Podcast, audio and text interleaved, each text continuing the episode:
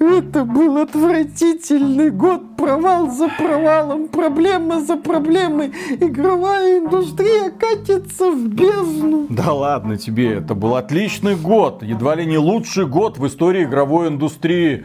Это Baldur's Gate, Final Fantasy, Street Fighter, Mortal Kombat, Dead Space, огромное количество прекрасных игр. Кто тебе вообще сказал, что год провалился? А XBT Games, когда я на них подписался, все плохо, все ужасно. Ну, а с моей стороны все хорошо, все замечательно. Все отвратительно на самом деле, тебе ничего не нравится. Просто ты живешь в выдуманном мире. Переходи в суровую Ой, реальность. даже не собираюсь. Подпишись на XBT Games. Так, Стань убери. одним из нас. Убери руку. Одним из нас. Убери. Одним из Да. нас. Одним из нас. Все, все, все, все, подписался, и что? Вот и что? И что? И что? И что это был за трэш вообще, не год? Это худший год в истории игровой индустрии. Подписывайтесь и вы. Спасите себя из мира позитивных иллюзий. А геймплей смутный. Зачем? Зачем они его показали? Приветствую вас, дорогие друзья! Большое спасибо, что подключились. И сегодня мы будем подводить итоги 23 году. Ну, естественно, будем вспоминать не хорошее, а плохое. Ну и в связи с этим, когда мы начали перечислять, что же такого произошло в 23 году, Михаил немножко поехал кукухой, как это несложно заметить. У него внезапно появились елочные ушки. Он называет это новогоднее настроение, праздник. Но я считаю, что это жест отчаяния. Вы, кстати, в комментариях можете написать, если вы тем более имеете образование психолога, как это трактуется на научном языке.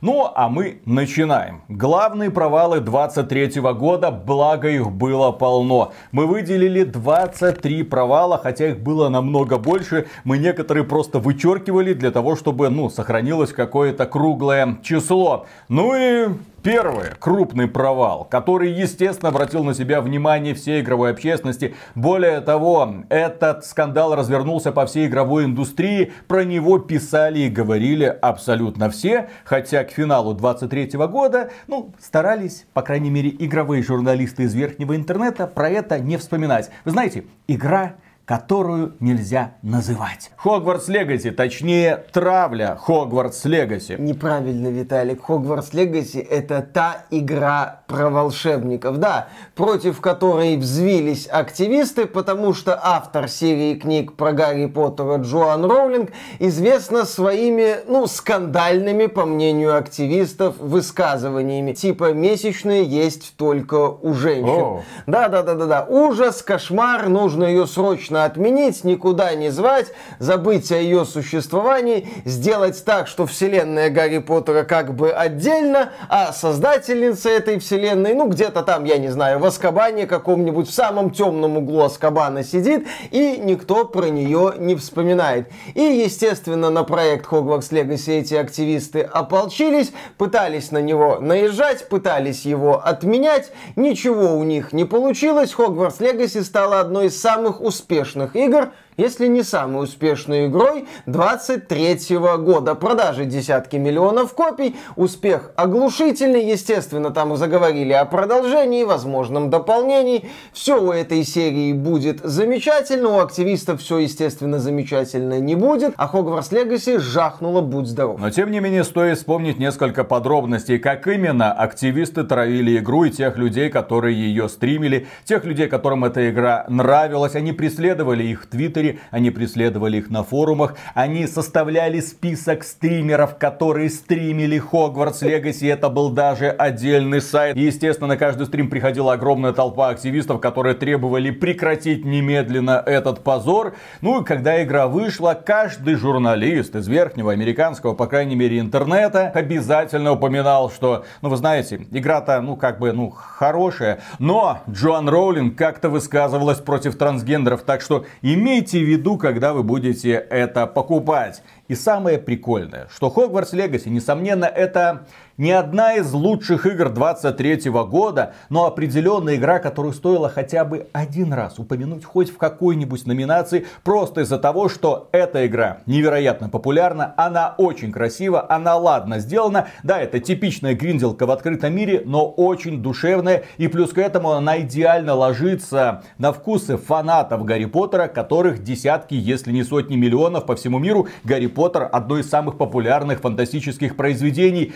И проигнорировать потом ближе к концу года проигнорировать Hogwarts Legacy вообще, даже за арт-дизайн, за музыку, хоть какую-то награду. Starfield куда-то там пролез, а эту игру решили вообще не замечать. И, несмотря на это, как говорят сами разработчики, Hogwarts Legacy самая продаваемая игра 23 года, вопреки всем активистам, а возможно даже благодаря им. Так что травля Hogwarts Legacy это провал в первую очередь вот такой вот активистской активности. Ну, естественно, стыд, позор тем людям, которые присоединились к этой самой травле. Hogwarts Legacy Легаси прекрасная атмосферная сказка. Не стоит рассматривать ее, несомненно, как какое-то гениальное произведение, но тем не менее многим людям вот этой атмосферы вполне было достаточно, и они отблагодарили авторов за это.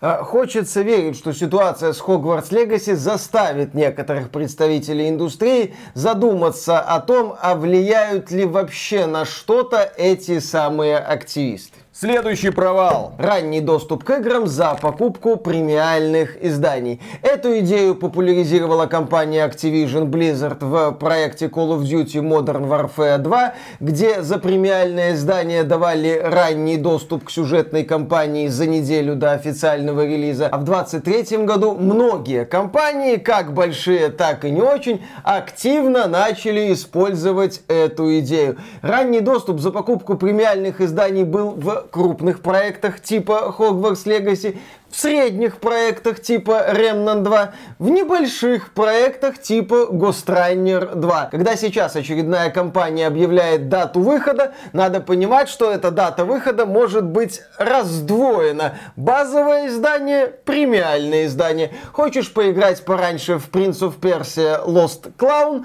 Пожалуйста, заплати дополнительные 10 долларов. В чем здесь фейл? Во-первых, это продажа воздуха, ты не получаешь ровным счетом никаких таких даже внутриигровых бонусов. Просто вот, заплатил за воздух, получил. А во-вторых, вот эти вот премиальные издания не дешевеют после релиза, хотя теряют основную свою привлекательность. Осталось совсем немного игровых издателей, которые сохранили старые традиции. Nintendo, по-моему, Sony и, наверное, все. Возможно, японцы пока. вот как-то не идут в этом направлении пока. Но что стоит отметить и почему это возмутительно? Потому что вот этот ранний доступ касается касается также мультиплеерных игр и массовых онлайновых ролевых игр, в том числе Diablo 4. Первый звоночек. В следующем году ранний доступ за покупку премиального издания получат будущие владельцы World of Warcraft The War Within, а это уже серьезно. То есть, когда ты на несколько дней раньше заходишь в мультиплеерную игру для того, чтобы осваивать контент, оставив далеко позади тех людей, которые купили ее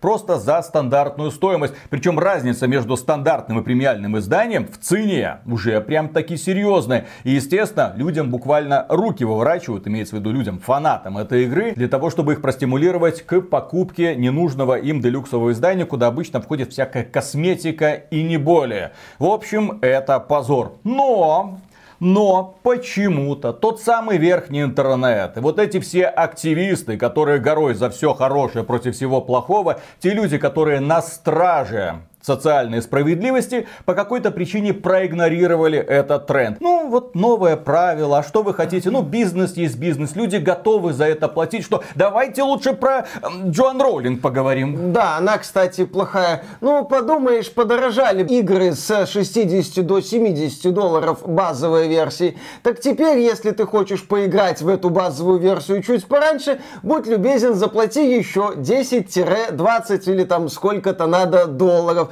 Вот и все. Поэтому игры подорожали не до 70 долларов для людей, которые хотят играть на старте, а до там 80, 90 и так далее. И вместо того, чтобы организовывать реальные флешмобы, собирать людей, мол, ребята, каждая игра, каждая игра, без вопросов, у которой есть ранний доступ, вот она выходит в Стиме, напихиваем, без относительно того, хорошая она или плохая, разработчик и издатель должны знать, что людям этот подход не нравится. проигнорировали. Мне интересно, с какими новыми методами манипуляции мы познакомимся в 2024 году. Следующий провал. Игра Wanted Dead от создателей, ну как они пишут, Ninja Gaiden и трейлер, который делал сам Антон Логинов. Антон Логинов сделал трейлер самой низко оцененной игре 23 года. Или одной из самых Одной из, э, с учетом релиза всяких э, Голумов, э, Конгов и Walking Dead Destinies, Wanted Dead стала одной из самых низкооцененных игр 23 года. Тоха хорошо начал. Да, Тоха мощно влетел в создание трейлеров для Wanted Dead, жахнул по полной, игра была отвратительной отвратительно во всех отношениях.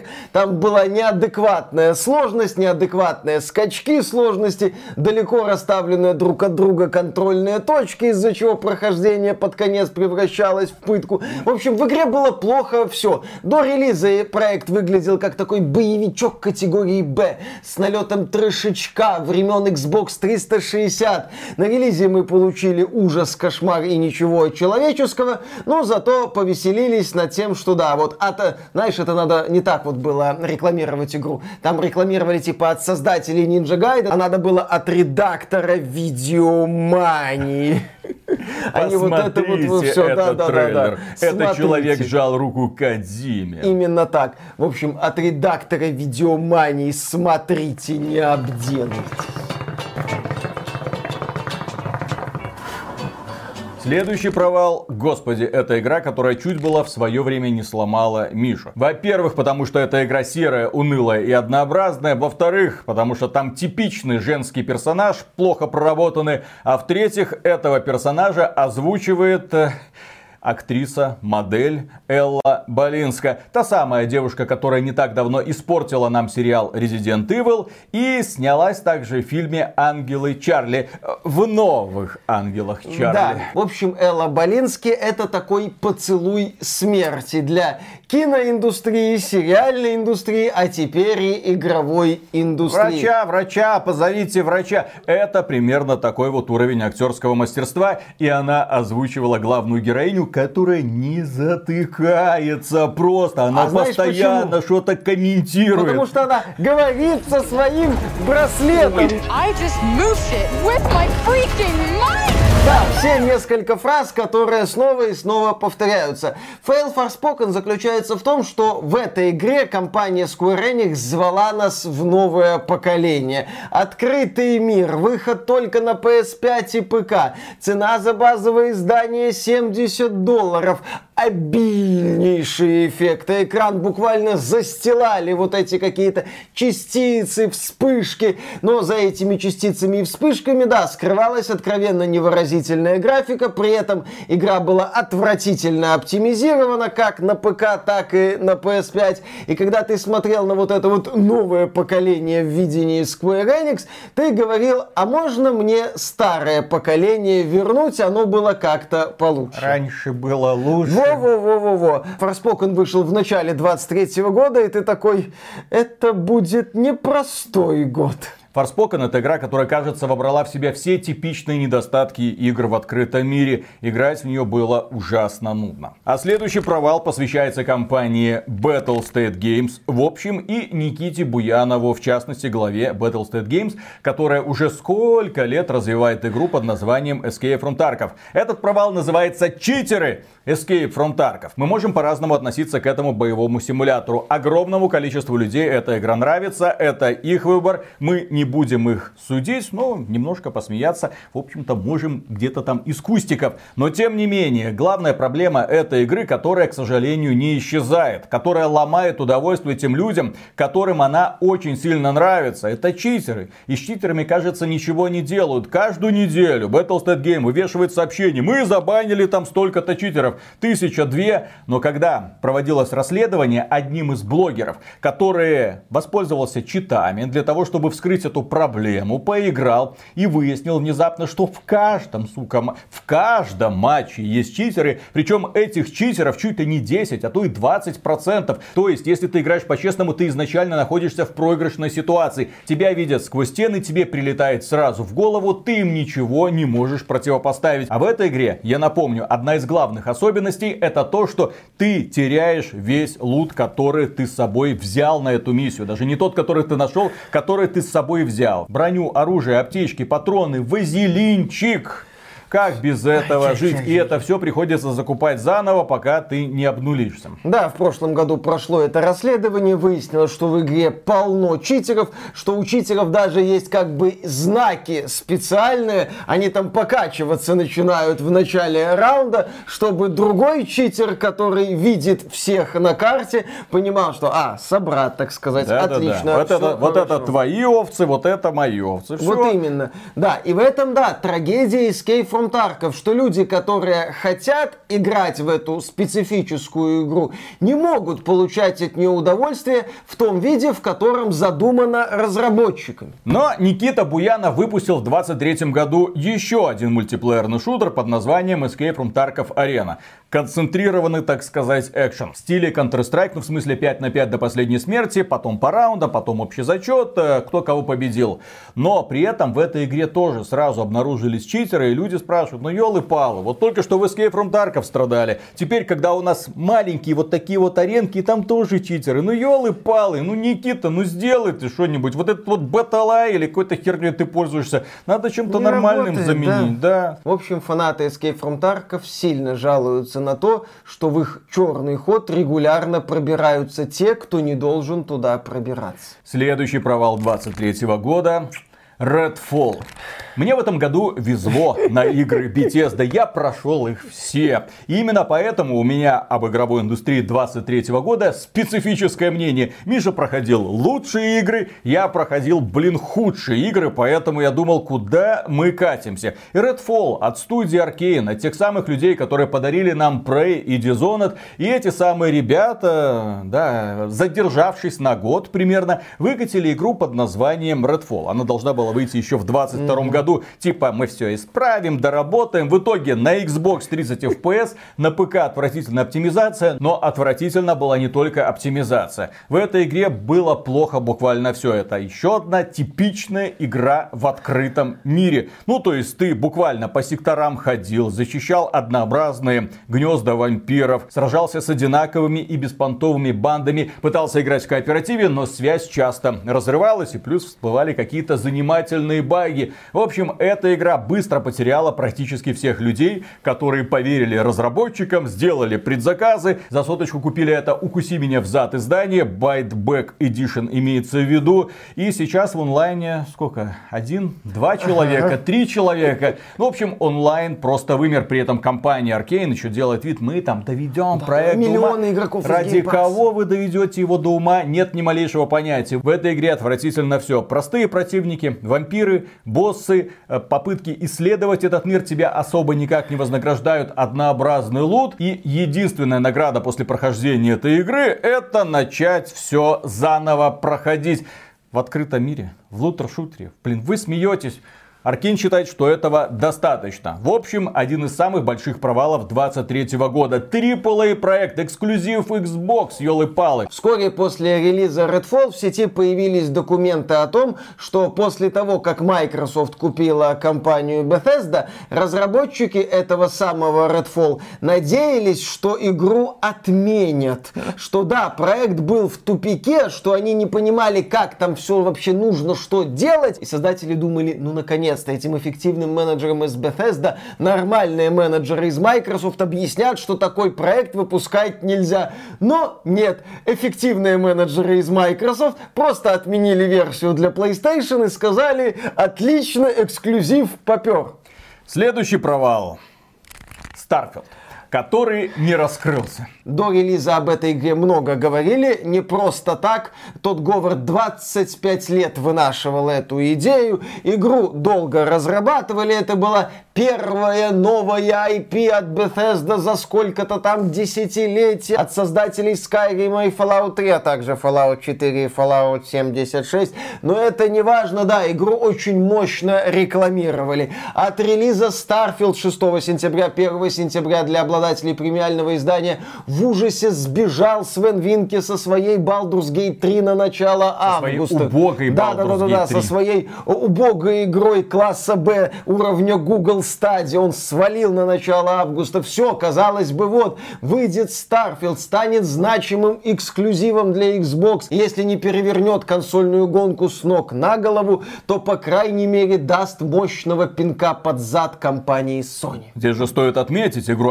переносили на год, ее там дорабатывали, ее полировали для того, чтобы мы в конце концов познакомились с шедевром. Ну не может же компания Bethesda опять обосраться, было у меня в голове. Я поверить до конца не мог, что Starfield получится именно таким. На этих планетах нет инопланетян, там только гребаные жучки и космонавтики на одинаковых аванпостиков. Нет ни малейшего понимания, зачем исследовать этот мир, он в какую сторону не пойди, везде одинаковый, ты столкнешься с одинаковыми проблемами, которые тебе сгенерируют. Не создадут при помощи геймдизайнера, нет, сгенерируют, пожалуйста, товарищ. Ну и плюс к этому главный елки-палки квест. История, которая должна тебя увлекать. Нет, тебе сразу ставят перед фактом, о, ты нашел артефакт вот тебе космический корабль, иди вон там тоже есть какая-то вот ложа, там сидят какие-то парни, которые тоже дошли артефакт, они хотят собрать полный артефакт, узнать, зачем он в общем-то нужен. Вау. И ты летаешь по всему этому миру, пытаешься найти куски этого артефакта, находишь, после этого перезагружаешь вселенную, становишься звездюком и начинаешь искать куски артефакта заново, блин, для того, чтобы снова его собрать, снова перезапустить вселенную, снова перезапустить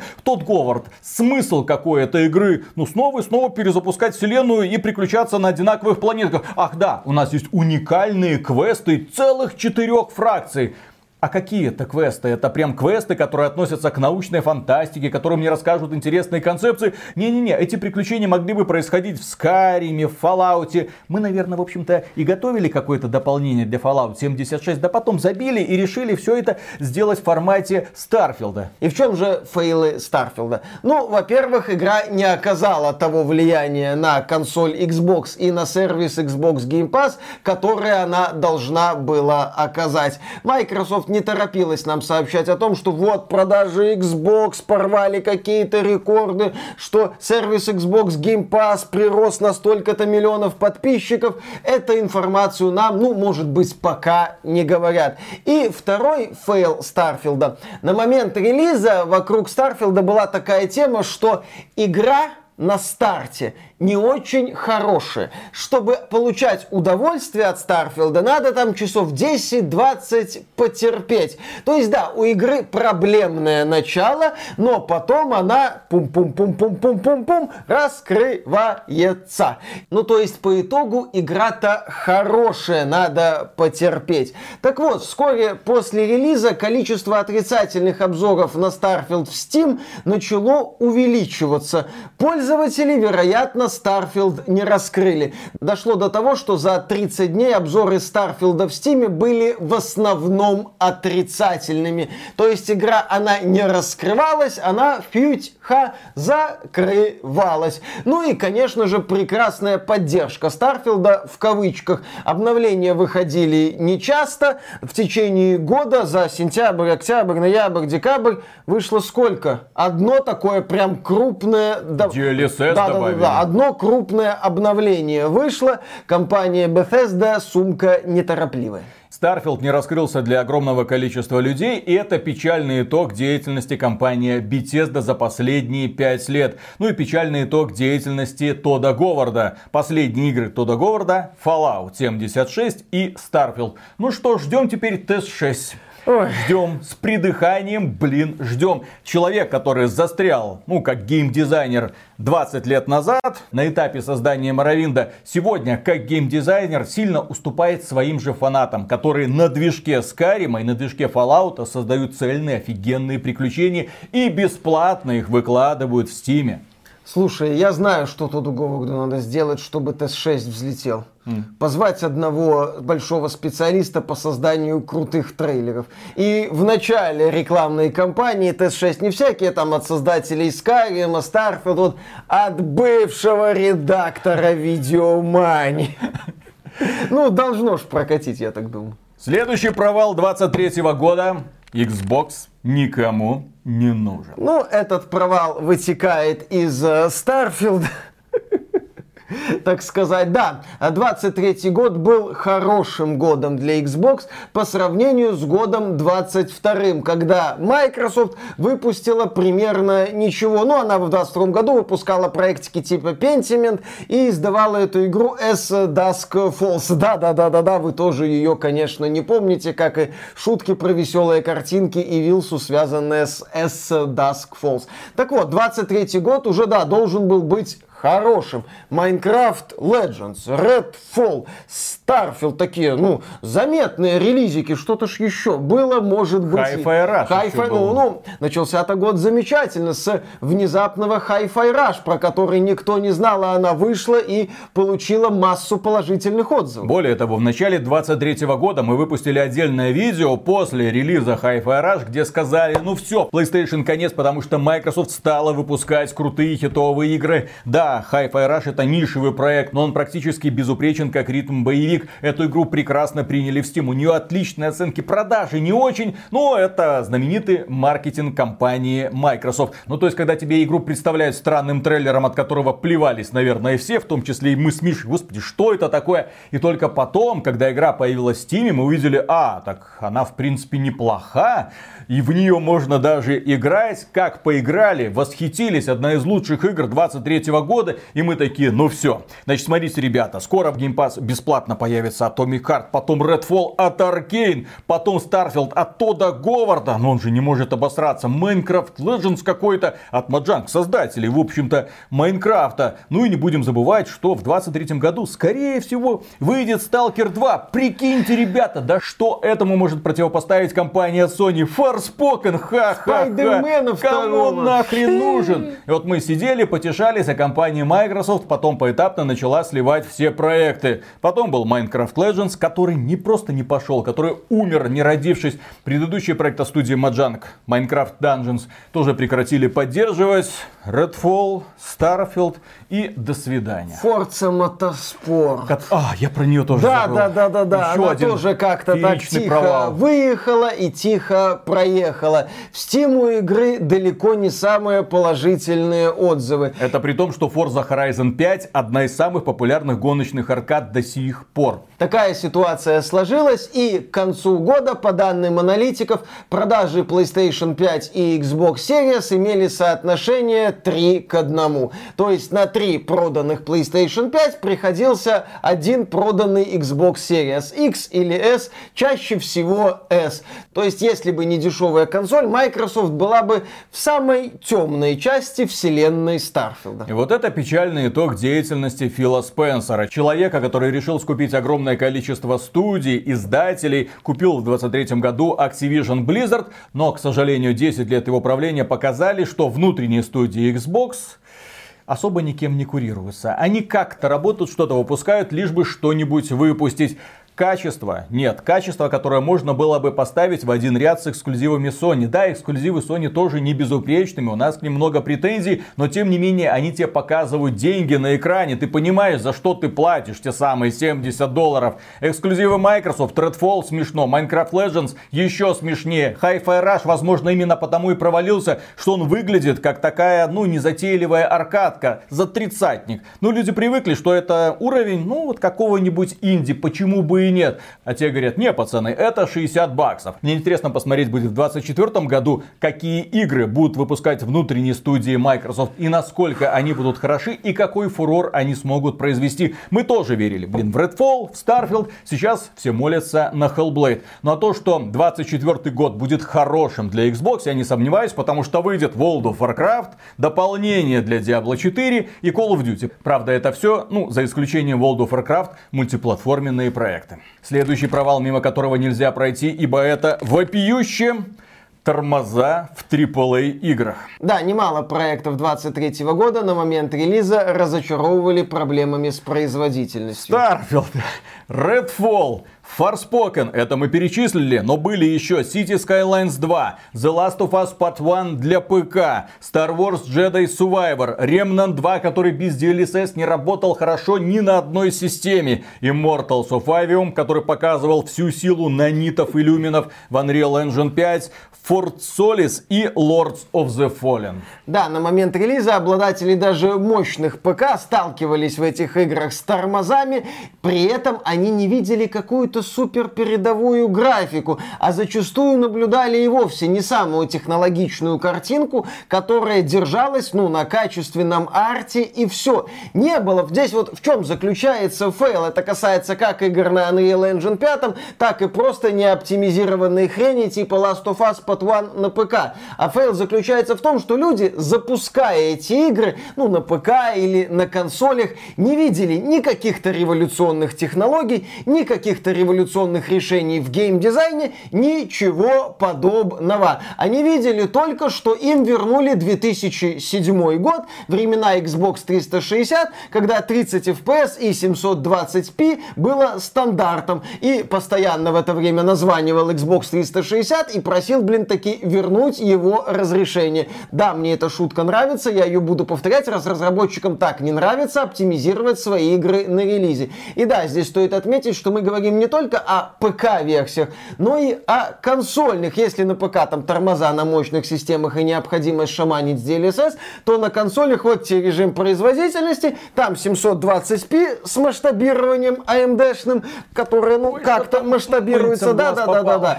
Вот это вот мыльцо в глазах глазах постоянно надо протирать. И, естественно, нестабильные 60 кадров с просадками. И эта ситуация была особенно возмутительна, потому что 23 год это, наверное, лучший год в игровой индустрии, когда выходило огромное количество качественных и хорошо оптимизированных игр. Но одновременно с этим некоторые компании показывали, вот вам, смотрите, мы тут пересели вовремя, очень вовремя, на Unreal Engine 5, не научились толком с ним работать, не поняли, как работать с люминами и нанитами, давайте мы эти технологии как-нибудь используем, а авось прокатит. Для многих компаний, к сожалению, не прокатило. Мы даже выпускали отдельный ролик, что Unreal Engine 5 это проклятие индустрии, потому что какая игра не выходит на Unreal Engine 5, обязательно какой-нибудь позор. Или тормоза, или нестабильный FPS на консолях, или низкое разрешение на консолях. А на ПК, да, если видеокарта не поддерживает DLSS, даже не запускайте, потому что будет люто тормозить. И в чем еще мощный фейл? Когда компания Nvidia представляла DLSS, AMD делала свои аналоги. Мы это встречали с радостью. Но когда нам в прошлом году начали показывать новые технологии, там масштабирование DLSS 3.5, мы на это смотрели и говорили, а, ну теперь на оптимизацию еще больший болт положен. То есть вместо того, чтобы радоваться полезным технологиям, мы смотрели на это все с грустью и в разрешении 720p. Ну да, зачем что-то оптимизировать, если есть генератор дополнительных кадров, и если есть возможность масштабировать картинку из низкого разрешения. А мы когда-нибудь вообще увидим игру, ну, как она выглядит на самом деле? Или все, что мы будем видеть, это то, что нам сгенерирует нейросеть NVIDIA? Виталик, по-моему, дядя Хуанг звал нас в 4К где-то во времена 10 серии. Вот э, топовые карты 10 серии, они уже как бы по 4К были. Ну, а сейчас, да, мы вернулись в 720p. Следующий провал, на этот раз для игровых разработчиков, но новые правила Unity. Это, конечно, прогремело на всю индустрию, правда локально, потому что возмущались в основном игровые разработчики, которым компания компания Unity внезапно решила огласить новые правила, которые должны были вступить в силу 1 января 2024 года. Мол, пацаны, мы все понимаем, но у нас тут проблемы, у нас кризис, у вас кризис, у нас кризис, как, как совпало. Дайте денег. Дайте денег. А знаете, как вы нам будете давать денег? Вы будете нам давать э, денежку за каждую закачку вашей игры, вне зависимости от того, сколько пользователей, на какие платформы один и тот же человек на несколько платформ закачивает. И, и кстати, да, эти правила вступают в силу не с 1 января, то есть вы будете платить за будущие закачки, вы нам заплатите за все ваши старые закачки в том числе. Ну, правила были написаны настолько дико, настолько странно, как будто их на самом деле сгенерировала какая-то нейросеть. Ну, в них не было логики. То есть, а давайте как-нибудь монетизируем. Ну, вот как-то давайте монетизируем.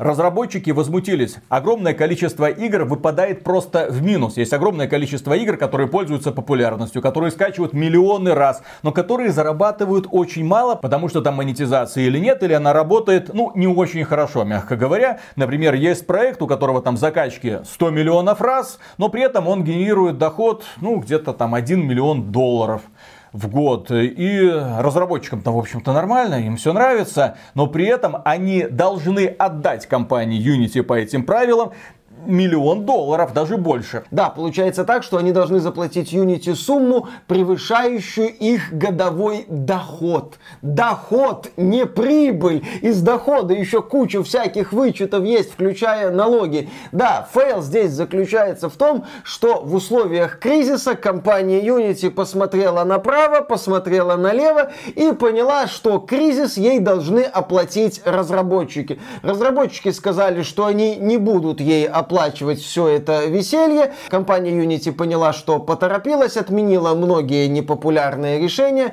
Глава Unity Джон Риччителло ушел в отставку, это бывший генеральный директор Electronic Arts. И Unity начала массовое увольнение и сокращение расходов. Потому что в Unity поняли, что без разработчиков они никто. Если разработчики начнут массово отказываться от Unity, то кто будет платить? А у меня вопрос. Э, в компании Unity работают тысячи человек человек. Они только тысячу уволили, если что.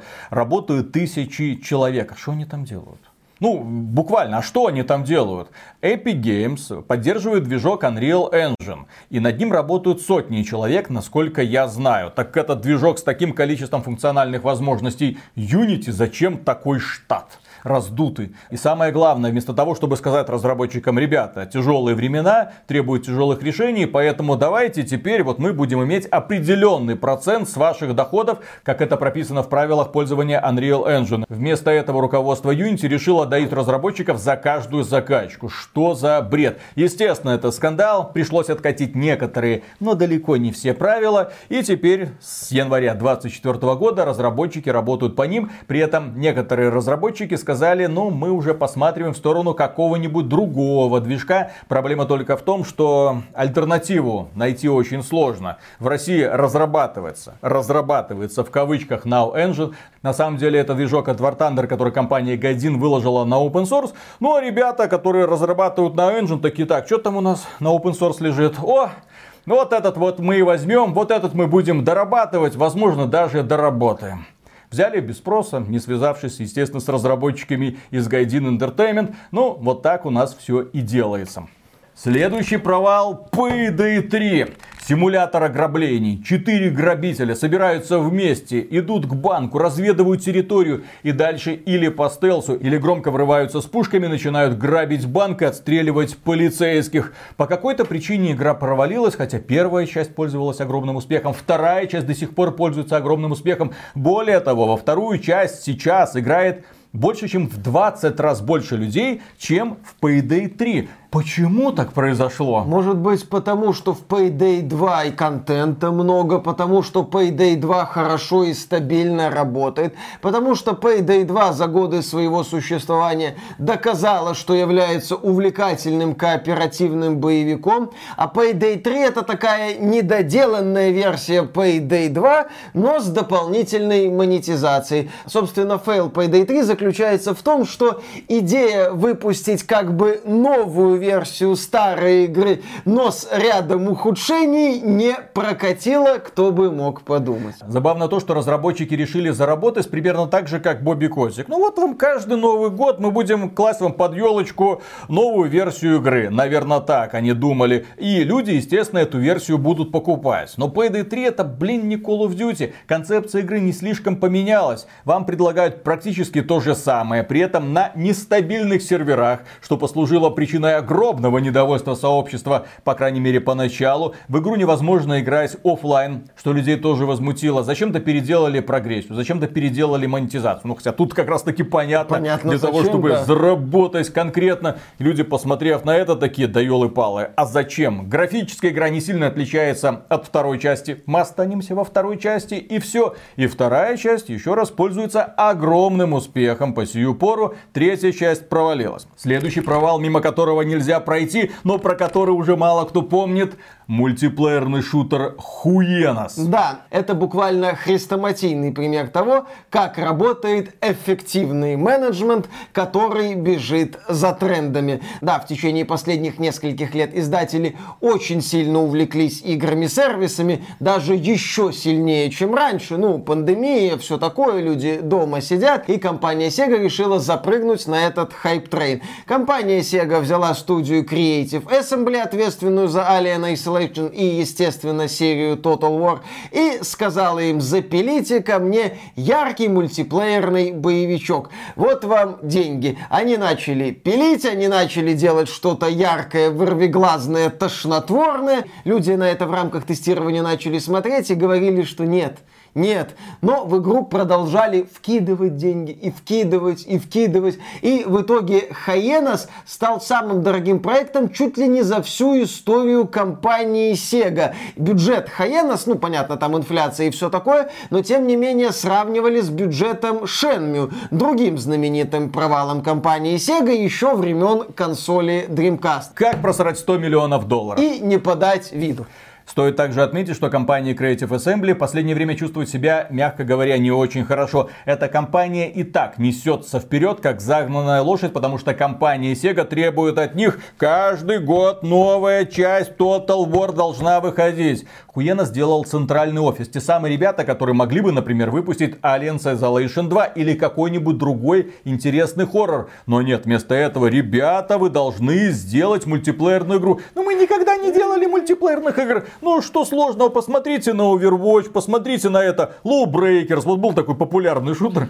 Биллион доллар франчайз, как говорил создатель Low Breakers Клифф Близинский. Да, вот там гравитация то включается, то отключается, забавные способности у героев. Герои должны быть дайосити, вот это вот разнообразие, инклюзивити по полной программе для того, чтобы каждый мог себя найти в этой игре, включая посетителей разнообразных клубов. Кроме того, на студию Creative Assembly творческая сборка возложила возложили обязанность каждый год выпускать по одной части Total War. И в 23 году они тоже выпустили новую часть, в которой было много проблем и мало инноваций под названием Фараон. Ее продавали за 60 долларов, но что-то никто не покупал. И компания Creative Assembly в конечном итоге решила, что надо быть нежнее с народом, выкатила письмо с извинениями, пообещала исправиться, сказала, что снижает цену на Фараон на 20 долларов. Игру изначально продавали за 60, сейчас продают за 40. Сказали, что следующее дополнение с новой фракцией для Фараона выйдет совершенно бесплатно. Ребята, возвращайтесь, мы многое поняли. Но при этом стоит отметить, что компания Creative Assembly также в 23 году возмутила многих людей, что подняла цены на будущее дополнение для Total War Warhammer 3, а Warhammer 3 тоже поддерживается очень Ой. слабенько. Ну, естественно, компания Sega приступила к чему? Правильно, к увольнениям внутри Creative Assembly. В общем, тут вам и хуенность, тут вам и релиз Total War Фараон, тут вам и слабая поддержка Total War Warhammer 3, тут вам и раздражение сообщества. В общем, компания Creative Assembly провалилась по всем фронтам. Следующий провал. Повышение цен на консоли и на сервисы для этих консолей. Да, как известно, сейчас экономическая ситуация в мире не очень хорошая. Ну, это на Западе. Да, да, да, да, да. Игровая индустрия переживает, как модно говорить, постковидное похмелье. Денег становится меньше, инвестиций становится меньше. И все эти проблемы должны оплачивать простые граждане. Ну, естественно, денег становится меньше у компании Sony, которая зарабатывает миллиарды каждый квартал. У компании Microsoft, которая зарабатывает десятки миллиардов. Ну, понимаете, деньги, денежки очень нужны. Да. Поэтому теперь консоли стоят на 50 долларов дороже, чем раньше. И, к слову, сервисы тоже подорожали. Было 15 долларов, станет 17 долларов или 18 долларов. И, кстати, у нас теперь не один сервис. У нас теперь два сервиса, три сервиса, три сервиса, четыре сервиса.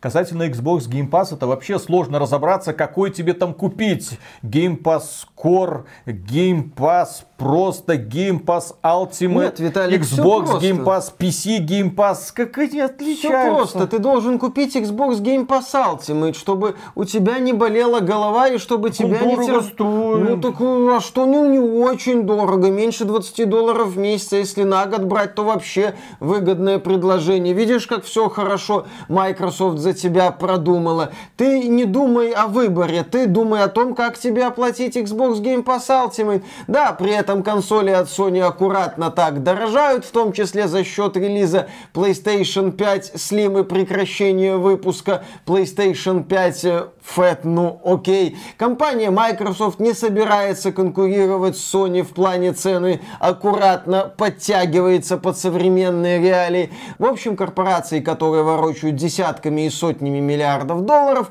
выходят к простым гражданам и говорят, ребята, у нас финансовые отчеты подгорают, покупают, поэтому будьте любезны, платите. А плюс к этому идет исчезновение региональных цен. Плюс к этому идет выравнивание стоимости игр в разных регионах. Ну, когда я говорю про исчезновение региональных цен, это одно, а когда я говорю про выравнивание цен в разных регионах, это другое. Потому что одно дело стоимость игры на каком-нибудь рынке, и совсем другое, когда тебе приходят на рынок и говорят, слушайте, вот эти ваши лиры, песо. вот эти ваши песо нам не нравятся. Давайте теперь это будет доллар. Ну и, естественно, цена будет в долларах. Вот 70 долларов, 60 долларов. Все, забудьте, ребята, про какие-то преференции. А то мы давным-давно заметили, что в этой вашей Аргентине, кажется, закупается не только вся Южная Америка, но и Северная. Поэтому что-то нужно с этим делать. А что касается отсутствия региональных цен, то компании к этому приступили еще в 2022 году. Ну, а в 2023 решили дожать. Мол, а зачем мы действительно в неблагополучных регионах будем продавать игры не за 7 70, а за 20, за 30. Это нелогично. Это... Давайте будем просить твердую стоимость. В итоге, тем самым эти самые компании себя убивают на рынках. Потому что далеко не каждый человек может себе позволить такую прихоть, как купить игру за такую стоимость. Особенно, когда тебе выкручивают руки и говорят, слушай, делюксовое издание за соточку, а тут еще нагромождение разнообразных плюшек, если ты сделаешь какой-нибудь предзаказ, товарищ, неси деньги. Дело в том, что сейчас игровая индустрия стала максимально жадной и отвратительной в своей жадности. Компании тебе со всех сторон говорят, ну, кризис, мы понимаем, денег меньше стало, но ты нам плати больше, потому что нам-то деньги нужны не просто в прежнем количестве, а в два раза большем количестве, просто потому что. Мне интересно посмотреть, к чему это приведет, потому что одновременно с тем, как крепчают подобные компании, точнее растет их жадность, поднимают голову инди-студии. И в этом году, несложно заметить по Steam, появился ряд продуктов от независимых студий, которые отпиндюхали практически все AAA компании. Lethal Company, один из самых популярных кооперативных боевиков. The Finals, с японским издателем, но тем не менее. Ну и, конечно же, Baldur's Gate 3, который вышел, и все, и до сих пор одна из самых популярных игр в Steam. В десятке регулярно сидит. Что происходит вообще? Алло, AAA компании, где ваша мощь? Ах да, может быть не стоило задирать такие цены? Может быть стоило быть немного ближе к народу? Ну, в непростых ситуациях э, великие компании отдаляются от всяких холопов, негоже им с холопами возиться, их холопскими проблемами. В таких ситуациях великие компании предпочитают работать исключительно с боярами, у которых есть деньги. Да, только эти компании забыли, что игры это развлечение. Развлечение должно быть доступное. Виталик. Как только это развлечение элитарного класса, так будьте извольте соответствовать соответствовать, а не выпускайте какой-нибудь Jedi Survivor в ужасном техническом состоянии или, извините, Forspoken или Redfall. Ну, полная стоимость, все как надо. Ну, Виталик, у бояр, у элиты есть деньги, и компании просто бегут за этими деньгами, не задумываясь о том, что да, с холопами можно было бы поработать, но зачем это делать в непростое время. Так что, ребята из инди-студии, сейчас ваше да, время. кстати, это реально шанс заявить о себе. Главное, поумерьте жадность. Следующий провал, точнее, очень печальная тенденция 23 года. Несмотря на огромное количество впечатляющих игр, которые показали сказали, что игровая индустрия проснулась, и 23 год на самом деле является едва ли не лучшим в истории игровой индустрии за последние лет 10 так точно, сколько известных брендов снова возродилось. Тем не менее, огромное количество увольнений, сотни тысяч людей в игровой индустрии потеряли работу, некоторые студии закрылись, многие проекты были аннулированы. В общем, странные дела творятся. Ну, это прямое следствие оттока инвестиций и проблем после пандемийного периода. Отток инвестиций откуда? У компании Microsoft сокращения были в 343 Industries и в Bethesda. А отток инвестиций у компании Sony сокращения в Bungie прошли. Отток инвестиций у компании Electronic Arts сокращение в BioWare 20% штат был уволен. Отток инвестиций у Epic Games, которая сидит на триллионах Fortnite, блин, там тоже прошел раунд сокращений. Тысячу человек на мороз так, отправили. Вот нахрен. Ну, Виталик, ты сам сказал, что доходы компании должны расти год от года. И когда у компании становится меньше денег, они ищут способы повысить свою доходность, в том числе за счет сокращения, так сказать, зарплатной ведомости. И да, здесь мы наблюдаем такой вот фейл даже уже не игровой индустрии, а фейл корпоративного капитализма. И вот в этих вот волнах увольнений можно выделить одну компанию, один холдинг. Это Embracer Group. Этот холдинг активно активно скупал примерно все студии, которые только можно было скупить. Активнейшим образом расширялся, говорил о сотнях только AAA проектов в разработке. В общем, такое вот уникальное образование. И в 23 году стало известно, что у Embracer Group сорвалась сделка на 2 миллиарда долларов. С саудитами. Да, с Саудовской Аравией. И с учетом кризиса в игровой индустрии, холдинг Embracer Group буквально посыпался. Как мы отмечали, если изначально холдинг Embracer Group организовывался, чтобы раздуться и выгодно продаться, сейчас он вынужден давать конкретный результат в условиях мощного кризиса. Поэтому мы постоянно слышали об увольнениях из студий, входящих в состав Embracer Group. Минус 40%. Пух, вот так вот. О закрытиях студий типа Volition, это создатели перезапуска Saints Row. Не то чтобы жалко, но как бы грустная такая вот реальность. Free Radical Да, закрыли. Free Radical закрыли. Примерно 40% сотрудников 3D Realms и подразделения этой 3D Realms выставили на мороз буквально перед Рождеством. В общем, Embracer Group сокращается везде, где только можно сократиться. Но при этом компания Embracer Group делает вид, что у нее все хорошо, а оно, в общем-то, неплохо, потому что незадолго до они, благодаря легким деньгам, которые получаются через кредиты, под низкие проценты, они получили возможность купить бренд Tomb Raider, который они перепродали Амазону за в два раза большую стоимость. Купили за 300 миллионов долларов студии Crystal Dynamics и Endless Monreal со всеми их брендами, а за 600 миллионов дали Амазону поносить бренд Tomb Raider, чтобы сделать какой-нибудь там сериал, возможно, даже игрушечку. Кроме этого, они купили бренд Властелин колец, и сейчас тоже его активно пытаются кому-нибудь вручить, и вроде даже эта сделка уже заключена. То есть Embracer Group получает прибыль, уже продавая другим студиям те IP, которые им принадлежат, а не путем создания каких-то новых великих проектов. Ну, фейл Embracer Group это тоже такой фейл корпоративного капитала, когда люди решили поднять много бабла, не получилось, не фартануло, а за вот это вот не фартануло сейчас расплачиваются самые обыкновенные разработчики, среди которых, вероятно, есть люди, трудившиеся не только над перезапуском Saints Row, но и над потенциально или, в принципе, хорошими проектами. А теперь им сказали, ну, слушай, чувак, мы тут хотели а развести... проекты поотменяли? Да, да, да. Чтоб вы знали. Я-то знаю, но говорить не могу. Вот именно. Сейчас к этому человеку подходят и говорят, слушай, мы тут саудитов на миллиарды не развели, поэтому выход Да. Следующий провал. Это система защиты в студии Insomniac Games. Те самые ребята, которые работали над Spider-Man 2, у них оказались очень слабые серверы, которые оказалось очень легко взломать для того, чтобы слить оттуда 1,7 терабайта данных. Блин, что? И среди этих данных оказались в том числе планы компании Sony по выпуску будущих продуктов. Этот слив обсуждает весь интернет, потому что очень интересно. Там же есть билд Росомахи. Технически, Технически да. ранее, но тем не менее люди уже посмотрели, что это такое. Оттуда же мы узнали, что Sony заключила эксклюзивную сделку с Marvel, ну, получив бренд X-Men, и теперь буду создавать игры про этих героев. Я не знаю, кому это нужно. Оттуда же мы узнали, что Spider-Man 3, который, скорее всего, выйдет к старту PlayStation 6, разобьют его на две части и так далее, и так далее. Вскрылось абсолютно все. Компания Sony пытается сейчас сделать вид, как будто, ну, планы поменялись, переписались, но тем не менее, благодаря этим данным стало понятно, что у компании Sony все тоже не слава богу. И именно поэтому уволили Джима Райана, потому что внутренние студии Sony потребляют слишком много денег, бюджеты какие-то уже аномальные, 300 миллионов миллионов долларов на Spider-Man 2. Вы чё? Чтобы Spider-Man окупился там сколько? 6-7 миллионов копий надо продать. То есть, с одной стороны, да, эта игра продастся, эта игра продвинет PlayStation 5, а с другой стороны, 300 с хреном миллионов долларов на игру, это как-то многовато. Более того, мы узнали также, что бюджет Ghost of Tsushima это было, сколько там, 60 миллионов долларов. По меркам копейки. Sony это недорогая игра. Да, копейки. А эта игра продалась плюс-минус так же, как The Last Last of Us Patu, на который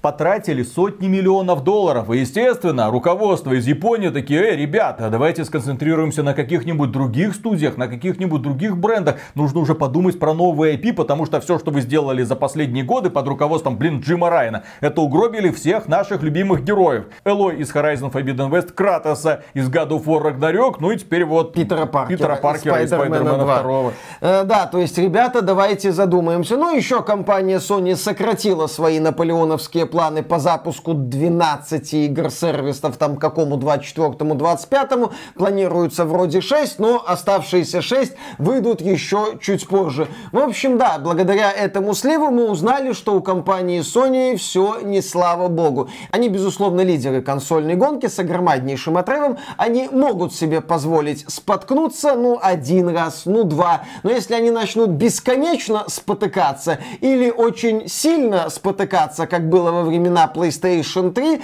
то может так случиться, что Microsoft их внезапно начнет догонять. Ну а вдруг, ну а вдруг Microsoft проснется, найдется там какой-нибудь новый Питер Мур, который начнет двигать Microsoft в нужном направлении, хрен его знает. То есть бесконечно спотыкаться компании Sony нельзя. И вот этот вот слив показал, что Sony обеспокоена своим нынешним состоянием. И главный вопрос, который, я надеюсь, поднимается на совете директоров, а можно ли за недорого создавать AAA игры? Неужели каждой игре нужен какой-то невероятный бюджет? Я вот когда смотрю на современные игры, да, нам с одной стороны говорят, ребята, разработка подорожала, а с другой стороны подавляющее количество из этих игр меня уже не может удивить вообще ничем. В поисках новых идей я, да, обращаюсь к инди-разработчикам, мол, Lethal Company, говна графика, но сколько фана, сколько удовольствия ты испытываешь от этого геймплея, потому что он дарит тебе свежие новые ощущения.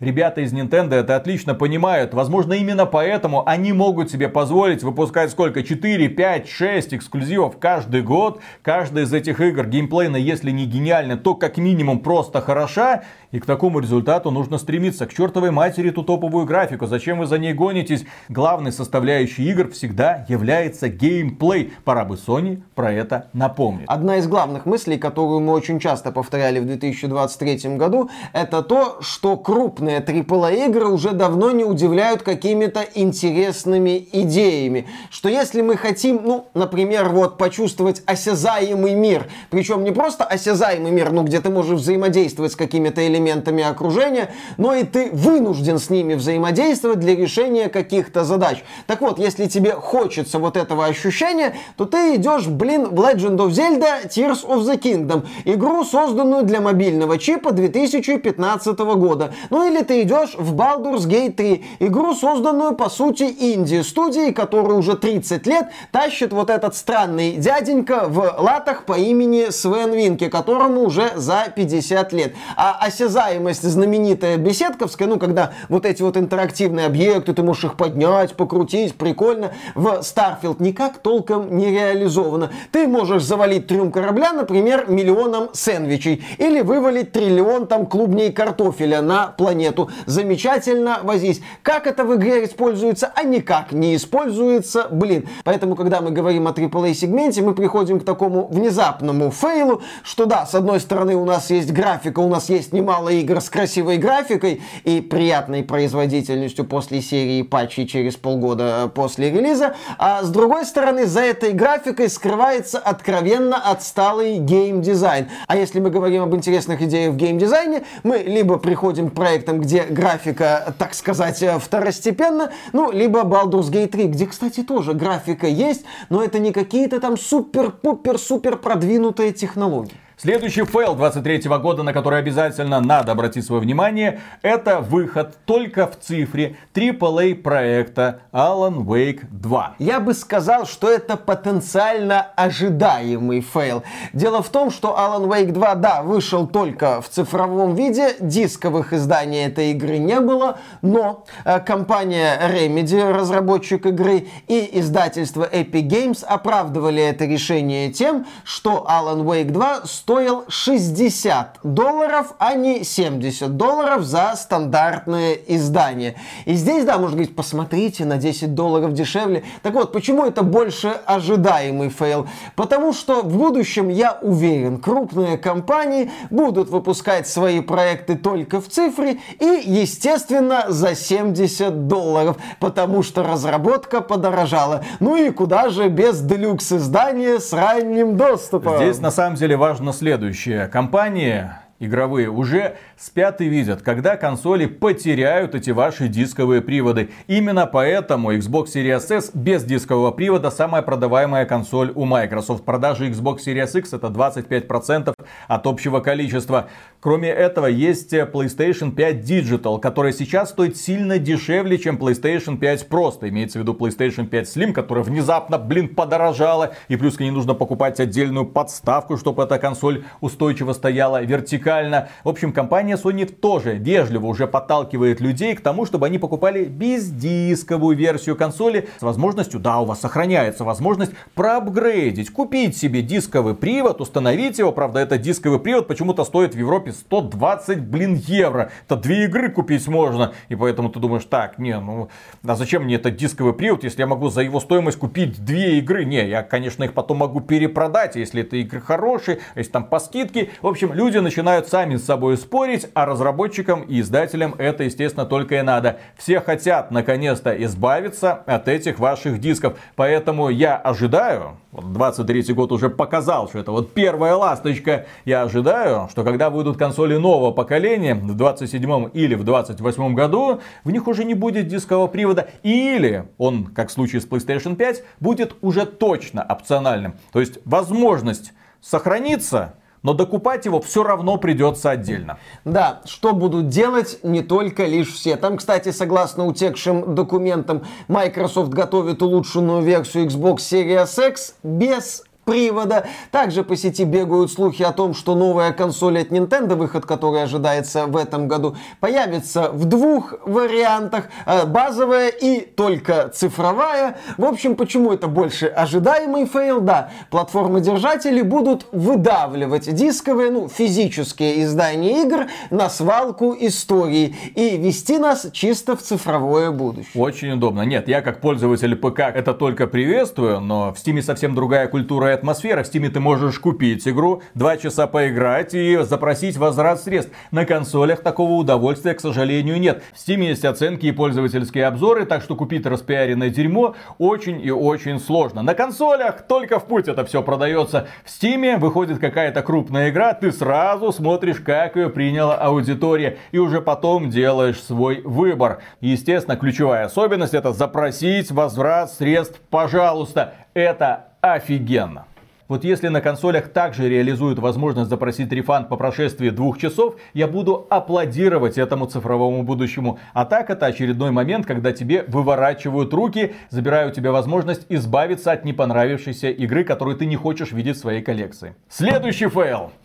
Сталкер 2. Да. Атака на русскоязычное сообщество. А, атака таинственного черного страйкометчика на русскоязычное сообщество, которая началась где-то в июне этого года, и такое ощущение в той или иной форме продолжается до сих пор. Дело в том, что не только YouTube-каналы получали страйки за ролики с кадрами Stalker 2, страйки получали издания, в том числе iXBT Games, в Телеграме, в в Гугле, то есть как вы смеете использовать наш контент. Студия GSC Game World всеми силами открещивается Ой. от этих страйков. Ну да, здесь в чем фейл? Мы когда эту тему обсуждали в одном из наших многочисленных роликов, которых сейчас уже на канале нет, а из-за таинственного страйкометчика, мы напоминали ситуацию с Destiny 2, когда популярные блогеры по Destiny начали получать страйки. Компания Bungie в течение дня в своих официальных соцсетях опубликовала опубликовала информацию о том, что знает, что за проблема. Буквально там через пару недель сказала, что выяснили, что за фигня творится. А через три месяца на таинственного страйкометчика, уже не такого и таинственного, стало известно, кто это, как его зовут. Так вот, на этого не таинственного страйкометчика по Destiny подали в суд и потребовали у него кругленькую сумму. А студия GSC только как-то так аккуратно оправдывается. При этом тему на Reddit, где студия GSC оправдывалась насчет очередных страйков, когда там убили один очень маленький канал фаната Сталкера второго, который защищал Сталкера 2. Так вот, студия GSC аккуратно оправдалась на форуме Reddit, а потом эту тему потерли. То есть фейл здесь не только в атаке, хотя это очень большая проблема, сколько в реакции GSC Game World, точнее ее практически полном отсутствии. Значит, этот черный-черный сталкер воюет с создателями модов для разных игр. Если вы, не дай бог, вдруг используете какую-либо интеллектуальную собственность, которая принадлежит GSC Game World, скорее всего, ваш мод будет забанен в Steam. Это может быть мод для любой другой игры, вовсе не обязательно для сталкера. Получали страйки также ребята, которые пытались пытались сделать ремейк первого Сталкера на движке Unreal методом обратного инжиниринга. Не-не-не, товарищ, ты или удули, удули немедленно, или мы на тебя подадим суд. Получали страйки различные издания в Гугле, то есть буквально через Google. Ты получаешь один, второй, третий страйк. Ну и со временем, естественно, количество этих самых неприятностей копится. Естественно, рейтинг выдачи этого сайта в Гугле, по крайней мере, понижается. Черный-черный сталкер бросает страйки также в Дзене, в ВК, на Рутубе каким-то образом туда смог залезть. И почему-то администрация вежливо берет под козырек и говорит, товарищ, мы сейчас со всем этим разберемся. В общем, идет какой-то беспредел. Компания GSC Game World настроила против себя все свое сообщество. Русскоязычное, а это целевая аудитория сталкера. Если что, бренд сталкер что-то собой представляет только у нас. Ну, GSC, вероятно, надеется на поддержку Microsoft на Западе. Также Stalker 2 регулярно мелькает в списках там самых ожидаемых игр от западных ага. изданий. Да-да-да-да-да. Stalker 2 возглавил список самых ожидаемых игр 2024 года по версии издания PC Gamer. Ой. Ну, да, то есть, вероятно, выйдет надежда на западный рынок, что какие-то там копии они продадут, что-то от Microsoft получат, поскольку Stalker 2 будет доступна в сервисе Xbox Xbox Game Pass на момент релиза. Так или иначе, сейчас очевидно, что GSC Game World не намерена разбираться с этой темой черного страйкометчика. Ну, как бы хрен бы и с ними. Следующий провал The Day Before. Да, знаменитая игра, которая радовала аудиторию красивейшими роликами, игра, которая стала самой желанной в сервисе Steam. Ну, столько пользователей добавили ее в свои списки желаемого, что все другие проекты завистливо смотрели на The Day Before снизу вверх, включая, кстати, так сказать, флагманы игровой индустрии. И вот The Day Before вышла в раннем доступе 7 декабря. Оказалось, что это это не совсем игра, это даже не совсем заготовка, это какой-то странный набор элементов. Случился скандал буквально через 4 дня после запуска игры студия Fantastic объявила о своем закрытии. Вскоре стало известно, что проект сняли с продажи, что деньги всем покупателям вернут. В конце января этого года серверы The Day Before закроют, и проект, по сути, прекратит свое существование. Ну, The Day Before это прекрасный пример того, почему никому этой игровой индустрии нельзя верить. Нельзя верить трейлерам, нельзя верить обещаниям разработчиков, нельзя верить тому, что ты видишь, даже если этот трейлер опубликован на сайте Nvidia, который тебе показывает якобы игровую графику, скорее всего может это обернуться чем угодно. Создатели The Day Before годами кормили нас фейковыми трейлерами. Ну, то есть на билде каком-то отдельном, с отдельным набором ассетов создавали красивую презентацию для того, чтобы было понимание, как будто эта игра существует. Не было никакой игры. Была какая-то странная заготовка, потому что руководили студией братья Готовцевы, которые до конца не понимали, а что они делают. И когда мы разговаривали после закрытия студии Fantastic, после вот этого оглушительного провала с разработчиками студии Fantastic, у меня волосы на жопе шевелиться начинали от того, как странно руководство подходило к принятию решений. Сегодня я хочу это, завтра сделаем не сё-то, а за два месяца до релиза, слышь, мы тут Spider-Man 2 поиграли, давайте сделаем город, ну, такой более яркий, солнечный, радостный, но наши зомбика, плевать, Красота. два месяца до релиза, давайте все переделываем.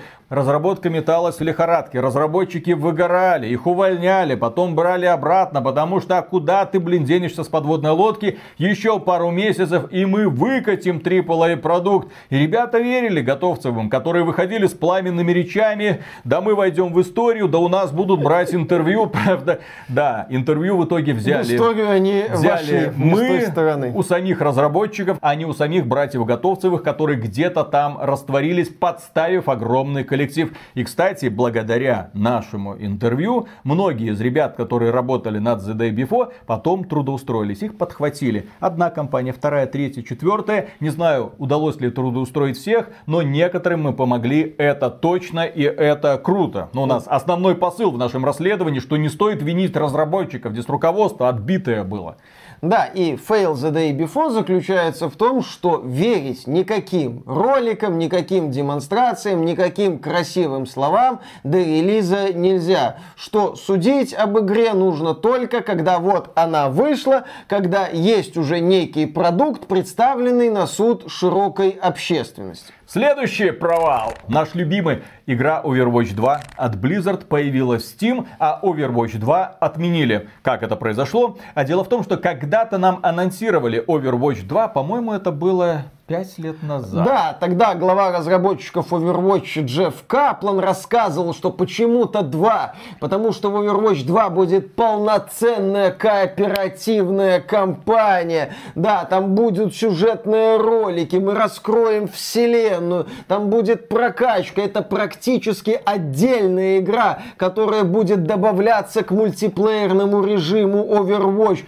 Посмотрите, вот поэтому Overwatch 2 называется Overwatch Overwatch 2. Но потом Blizzard отложила кооперативную кампанию на годик-другой, а потом отложила ее нахрен. Да, стало известно о том, что кооперативную кампанию для Overwatch 2 отменили, и теперь Overwatch 2 это Overwatch 1, но с режимом 5 на 5 и новой системой монетизации. Overwatch 2, как известно, распространяется по условно-бесплатной бизнес-модели. Люди, когда посмотрели на монетизацию Overwatch 2, сказали, верните Overwatch 1 с лутбоксами ресурсами. Там все сделано было лучше. И да, Overwatch 2 вышла в Steam в 23 году и быстро стала самой низкооцененной игрой по версии пользователей Steam. Ну, одной из самых низкооцененных игр. Здесь забавно то, что Blizzard наконец-то узнала, убедилась воочию, что ее не очень-то любят и что ее бренды не стоят сейчас в игровом сообществе и выеденного яйца. Нет, какая-то аудитория у них есть. Вот они там сидят в каком-то Battle.net, радуются, но как только игра игра появилась в сервисе, где можно писать обзоры, где можно выставлять оценку, где можно делиться какими-то комментариями, где можно язвить и издеваться,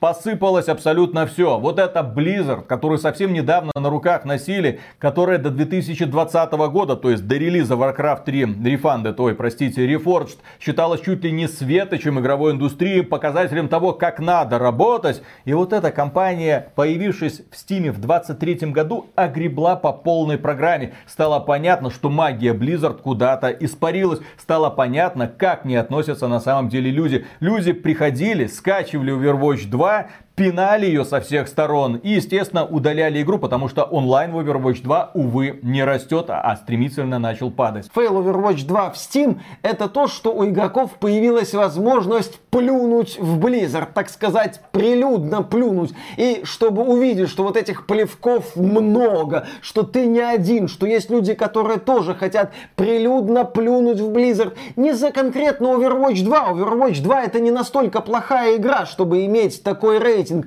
Там, безусловно, есть позитивные стороны благодаря Overwatch 1, но неважно. Люди плевали в Blizzard за все. За Warcraft 3 Refunded, за анонс Diablo Immortal, Don't You Guys Have Phones, за проблемы с развитием World of Warcraft, за все те фейлы, которых у Blizzard за последние несколько лет набралось неприлично много. Overwatch 2 в Steam получил за всех. Да, и Blizzard наконец-то увидела, что очень многие люди ее не любят. И почему не любят? Потому что раньше любили. Это не проблема в том, что появились какие-то внезапные люди после какого-то там кислотного дождя, которые вот начали думать, что мы ненавидим Blizzard. Нет, это люди, которые обожали Blizzard, которые ей поклонялись. Да-да-да-да-да, которые видели в Blizzard действительно проводника, в хорошем смысле, а не в смысле Escape from Tarkov, игровой индустрии в светлое будущее, и которые в ней очень сильно разочаровались разочаровались, и им от этого грустно. И выход Overwatch 2 в Steam позволил этим людям выплюснуть вот этот вот негатив. Следующий провал. Пресс-конференция на BlizzCon 2023. Выступление корпоративных крыс, которые показали, во что сегодня превратилась Blizzard. Если раньше это было зажигательное событие, куда выходили разработчики, люди от народа, ну, те самые ребята, которые сами геймеры и тоже делают игры, которые понимают хоть что-то в играх, которые умеют зажигать аудиторию, пусть и неуклюже, те самые ребята, которые понимают во вселенных, которые разрабатывают, которые готовы отвечать на разные вопросы, то сейчас этого даже и близко не было. Появлялись на сцене люди, которых ты видел чуть ли не впервые. Ну, имеется в виду в Blizzard. Там были корпоративные крысы из Microsoft. Там были ребята, которые раньше работали где-то там в Sony. Ну, то есть новые игры. Хотя какие новые игры? Там не было представлено никаких новых игр. То есть новые продукты, новые дополнения, там сезончики представляли люди, которые в этой компании проработали сколько? Годик, два, наверное. И то их позвали на эти руководящие места после масштабной чистки в руководстве Blizzard, ну, те самые ребята, которых обменяли там в домогательствах и прочих, Конечно. вот, всех их нахрен поувольняли, набрали корпоративных крыс, которые вышли и со сцены фанатам улыбались фальшивыми улыбками, читая тексты, которые даже не они сами написали. Да, дело в том, что последнее время BlizzCon не проводился по причине пандемии. И да, BlizzCon 23 это такое вот возвращение вроде как этого знаменитого мероприятия. Мероприятие, которое несколько лет назад, во времена анонса Diablo Immortal, было знаменито тем, что к открытому микрофону подошел фанат Blizzard в красной такой вот маечке и сказал, простите, а это не своевременная первоапрельская шутка. Да, тогда BlizzCon был еще таким, а сейчас BlizzCon это именно что корпоративное мероприятие. На сцену поднимались в основном люди, которые не очень удачно своими натянутыми улыбками косплеили или Гарольда, скрывающего боль, говорили речи, которые не они писали, а аудитория хлопала. Причем корпоративная крыса что-то говорила, была небольшая пауза, будто появлялся значок аплодисменты, и мы слышали бурные продолжительные аплодисменты, переходящие в овации. В общем, некогда праздник для фанатов Blizzard вернулся, но вернулся в формате строгого, выверенного корпоративного мероприятия. Единственным лучиком света в этом корпоративном аду было выступление Криса Мэтсона, великого человека, создателя, ну, одного из ведущих создателей вселенной Warcraft и и StarCraft. Он вышел, он действительно зажег, он представил будущее World of Warcraft. Но ты вот смотрел на то, как Мэтсон тебе сыпет эти беливы и понимал, что вот, вот это когда-то Blizzard могла радовать вот такими речами, но тогда эти речи, они сходились с делом. Blizzard еще и делала. А сейчас, да, Мэтсон-то классно выступил, но что Blizzard выдаст? Возможно, какую-то хрень. И ни одного нового анонса, за исключением трех дополнений для World of Warcraft, невнятного анонса дополнений для Diablo 4 и чего-то там для Headstone, Overwatch. Где новые игры? А хрен его знает, будут ли эти новые игры. Потому что компания Blizzard в принципе может забить на создание новых проектов, а просто поддерживать ныне существующие. Но сейчас с Microsoft объединюсь, ага. и классные игры попрут. Да, попрут, попрут. Следующий фейл, и это лично Мишина боль. Это провал Властелин колец Голум. Здесь на самом деле речь не только про мою боль и не столько про мою боль. Да, когда ты в 2023 году смотришь на примитивную по механике линейную игру и видишь, что в ней ничего не работает, ты удивляешься. Ты удивляешься тому, как может не работать примитивный трехмерный платформинг. Ты удивляешься тому, как может не работать тупейший одноклеточный точный стелс. Ты удивляешься тому, как можно запороть простейшие постановочные моменты. Ты всему этому удивляешься, ты удивляешься, что игра может пару раз сломаться, и твое прохождение просто останавливается. Ну и ты как-то там через подсказки товарищей, которые случайно нашли этот, этот долбанный, как, я не помню, какую-то точку, или ты там сам как-то продрался через баг, двигаешься к финалу, обалдеваешь от этого, обалдеваешь, что в этой игре нет приключения. Главный фейл связанный с Голумом, он в другом. После релиза Голум появилось письмо с извинениями, которое, как оказалось, впоследствии было написано с помощью ChatGPT, а некоторые разработчики после релиза Голум вышли и организовали задорный голландский штурвал. А, прошу прощения, задорный флешмоб. Они начали говорить, что работали над отвратительными играми, им не стыдно, им было весело, они получили приятные эмоции. Оно, конечно, здорово. Я рад за этих разработчиков. Но есть, блин, нюанс. Эти игры, в отличие от The Day Before, включая Голума, продаются, блин, за деньги. У людей за это просят деньги. Деньги зачастую немалые. Людям впаривают откровенно хреновый продукт. И при этом разработчики прилюдно, блин, радуются. Я это понять не могу. Но и они, принять тоже. Они не то чтобы радовались, они говорили, ну, это был хороший опыт. В общем, мы многое извлекли. У меня на стене в офисе до сих пор висит плакат моей самой низкооцененной игры. Ну, то есть, ребята, конечно, прошли через многое, так же, как разработчики The Day Before поели некоторое говно. Но дело в том, что если разработчики The Day Before говорят, какой это был ад, рассказывая тебе, почему игра не удалась, то эти тебе не дают ответ. А почему игра не удалась? А нам было весело. Да, нам было весело. Ну, мы многое поняли. Что вы поняли? Блин, проблема-то подобных заявлений как раз-таки заключается в том, что вы подвели огромное количество людей, вы подвели ожидания игроков, вы разочаровали игроков. Развели людей и поэтому, деньги. как минимум, не стоит гордиться тем, что когда-то я принимал участие в создании самой низкооцененной игры. Кому, блин, не похрен. Особенно в тот момент, когда миллионы фанатов Властелина колец получили на руки вот такой вот говнопродукт, который еще штука как-то продавался. Да, и еще после того, как появилось письмо с извинениями по Голому, люди начали делать подборки писем с извинениями, которых в игровой индустрии сильно больше, чем надо. И вот в этих обстоятельствах разработчики начали рассказывать, как им было весело. Да, как правильно говорит Виталик, без каких-то выводов. Ты на это смотрел, и понимания у тебя не было. Ну, хорошо, спасибо. Мне еще пойти Голума купить, я не знаю. Разработчиков Голума, кстати, естественно, расформировали, и компания Daedalic, ответственная за этот проект, после релиза Голум сказала, не, мы с разработкой завязываем, будем издавать всякие небольшие проектики. И, кстати, по поводу реакции некоторых разработчиков. Очередной провал. Это реакция разработчиков на Baldur's Gate 3. Точнее, на оглушительный успех Baldur's Gate 3. Когда эта игра вышла на ПК из раннего доступа, ее пиковый онлайн начал демонстрировать какие-то сумасшедшие показатели. 300, 500 там летел вверх, вплотную приближаясь к играм типа Elden Ring, Hogwarts Legacy или Cyberpunk 2077. Казалось бы, студия Лариан добрых 20 лет шла к этому оглушительному успеху, показала, что из классической ролевой игры можно сделать вот такой супер успешный проект, проведя его через ранний доступ, через там другие проблемы, связанные с получением лицензий. Вот, посмотрите.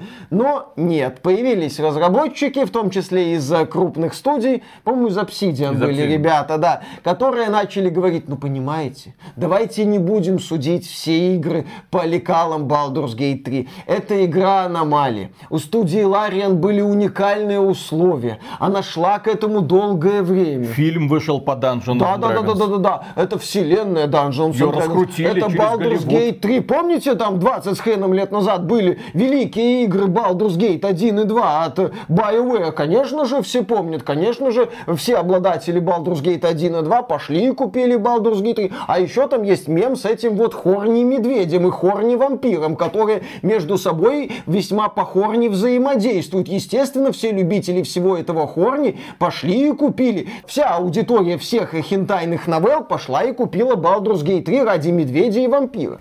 Здесь печально то, что к этому плачу присоединились разработчики Obsidian, которые говорили, не, ну поймите, у них был ранний доступ, популярная IP, а такие игры так просто не взять и сделать. Вот, э, да, такие игры так просто взять с нуля и не сделать. Ларин к этому долго шли. Они сначала вышли на Kickstarter, сделали Divinity Original Sin, тогда же, когда студия Obsidian вышла на Kickstarter и сделала Pillars of Eternity. Но кем была Obsidian, а кем была какая-то Ларин в то время?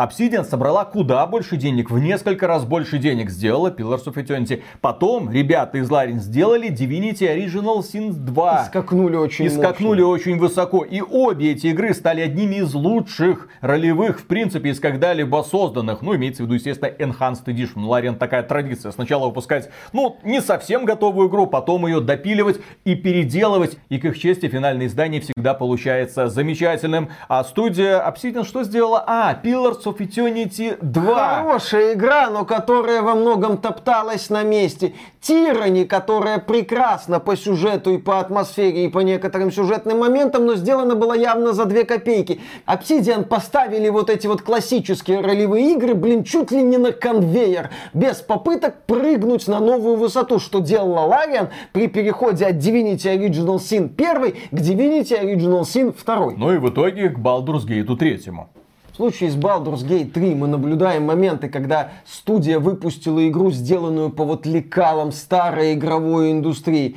без повышения цены за базовую версию, с использованием регионального ценообразования, адекватного регионального ценообразования, с переводом, естественно, текстовым на все актуальные языки, включая русский. Да, тот говор. То есть студия вот прошла все вот эти вот моменты, учла их и выпустила игру, которая разорвала все возможные границы и показала, что вот посмотрите, как можно делать и как нужно делать. И вместо какой-то всеобщей радости, естественно, радости полно у фанатов там Baldur's Gate радости полные штаны, они игру по второму кругу, по третьему разу проходят и новый контент находят, это замечательно, это показатель величия этой игры, великолепная поддержка, еще патчи выходили по постоянно. Крупные патчи, часто они выходили. Разработчики улучшали этот проект, доводили его до ума. Молодцы. Привет, э, тот Говард очередной. Ты смотришь на это, думаешь, ну вот, все правильно, давайте это популяризировать.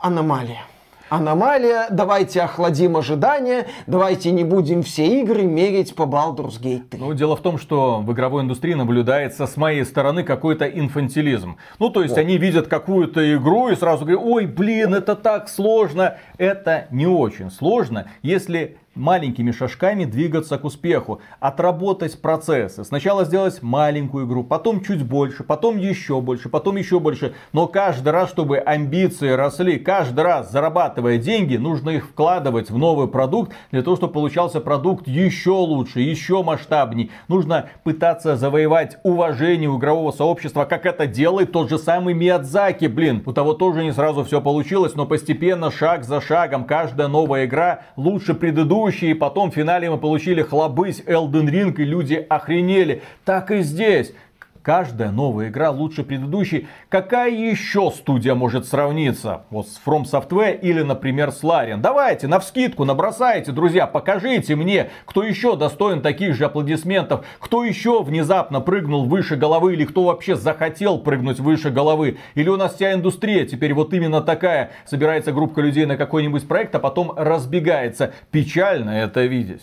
Ну, или студия, которая находит свою нишу и категорически не хочет двигаться вперед. И категорически не хочет рисковать. При этом видеоигры это рисковый бизнес. Можно сколько угодно стебаться над тем же Миядзаки, что каждая последующая Souls во многом похожа на предыдущую, но отрицать прогресса в некоторых аспектах нельзя. Можно взглянуть на первый Dark Souls в плане оформления мира и на третий Dark Souls в плане оформления мира и увидеть, как я считаю, заметную такую разницу.